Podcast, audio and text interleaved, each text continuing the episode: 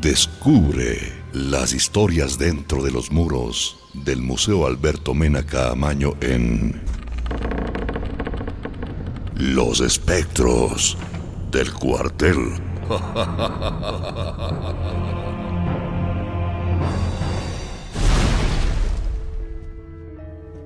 Esta es una historia ficticia basada en hechos de la vida real.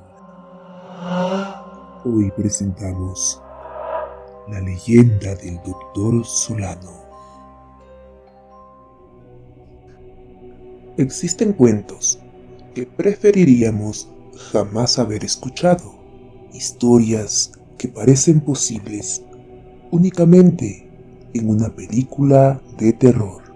Conmemorando el Día Internacional de los Museos, recordaremos una leyenda famosa entre los visitantes de la noche en el museo. Corría el año de 1966. Tras perder a su familia por una extraña enfermedad sanguínea, el doctor Miguel Solano contemplaba el sepulcro de su esposa y de sus tres hijos. Inmutable ante la tempestad, el agua que recorría su rostro y vestimenta lentamente se mezclaba con la tierra que acogía los pulcros féretros. Inesperadamente, cayó de rodillas. Medicinas, dinero, estatus. Al final, ¿de qué sirvieron? Médicos, brujas, santos, y nadie pudo salvarlos. Rezos, súplicas. ¡Dios! Al final, nadie me escuchó.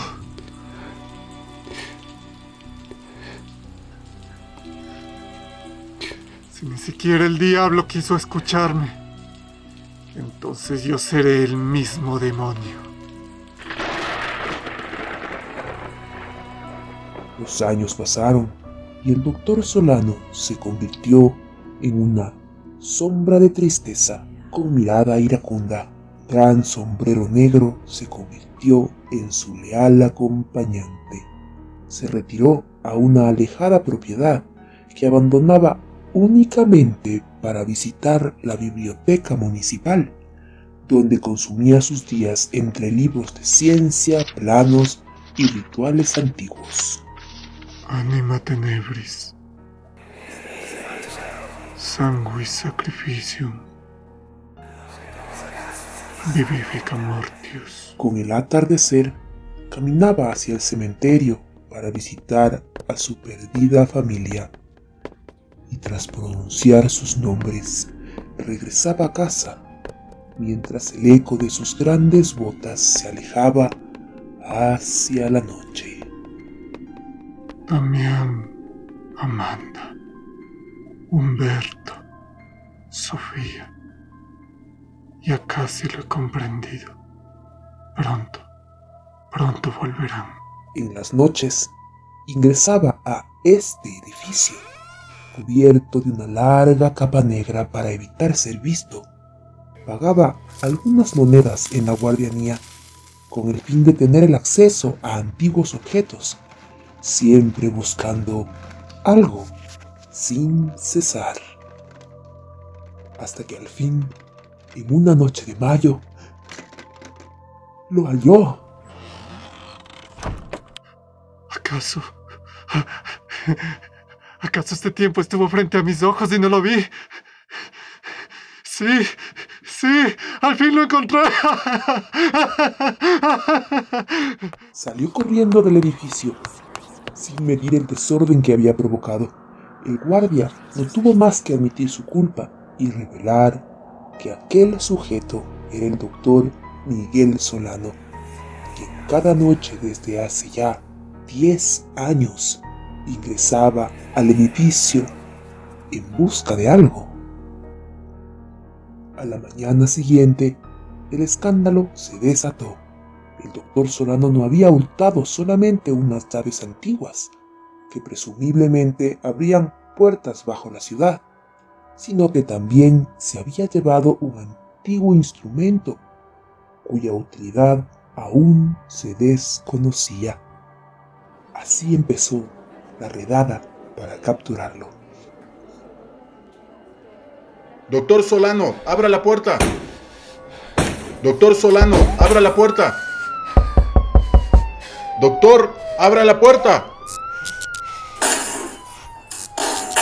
Ya en el interior, contemplaron un escenario escalofriante, fórmulas escritas en el piso, páginas de libros pegadas en las paredes, cirios negros prendidos en cada esquina de la habitación. Pero sobre todo, cadáveres en descomposición colgando desde el techo y rasguños tras la puerta con los nombres Damián, Amanda, Humberto y Sofía. La noche llegó y ante la conmoción de la ciudad, que de alguna manera ya se había enterado de los sucesos, las evidencias eran trasladadas a la ciudad.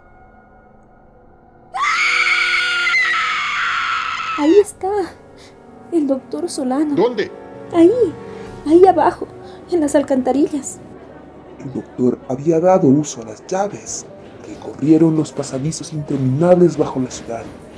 Había encontrado la forma de exhumar los cadáveres de su esposa y de sus hijos. No había duda de su destino. La única dirección de aquel pasadizo era el subsuelo del Museo Alberto Mena Camaño. Rápido, en la puerta del museo. Y mientras los policías corrían hacia el edificio para atrapar a Solano, el doctor arrastraba con desesperación los cadáveres de su familia por debajo de la ciudad. Cuando el doctor abrió la puerta, los policías habían cubierto el acceso al museo. Con la respiración aún agitada bajo la capa, doctor levantó la vista hacia la muchedumbre y en medio de la oscuridad unos brillantes ojos escarlatas asomaron bajo el sombrero, mientras su mano sostenía aquel antiguo aparato que movía un líquido rojo sin cesar. Anima tenebris, sanguis sacrificium Vivifica Mortius. Si he esperado tantos años, aún puedo esperar. Al fin y al cabo, siempre puedo volver.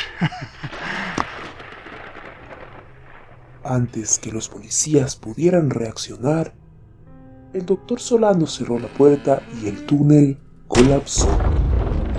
La búsqueda para encontrar al doctor duró semanas pero jamás pudieron encontrarlo, ni a él ni a los restos de su familia. Hay quienes dicen que murió en el derrumbe de los túneles, otros aseguran que logró huir. Lo cierto es que cerca de 50 años después de este inesperado incidente, la historia del doctor Solano aún se recuerda en las visitas nocturnas al museo, pero por alguna extraña razón cada mayo alguien asegura verlo caminar por los pasillos del edificio, tal vez esperando la oportunidad perfecta para volver. Esta es una historia más de las muchas que existen dentro de los pasillos del Museo Alberto Mena Camaño. Acompáñanos en la siguiente velada. Hasta pronto.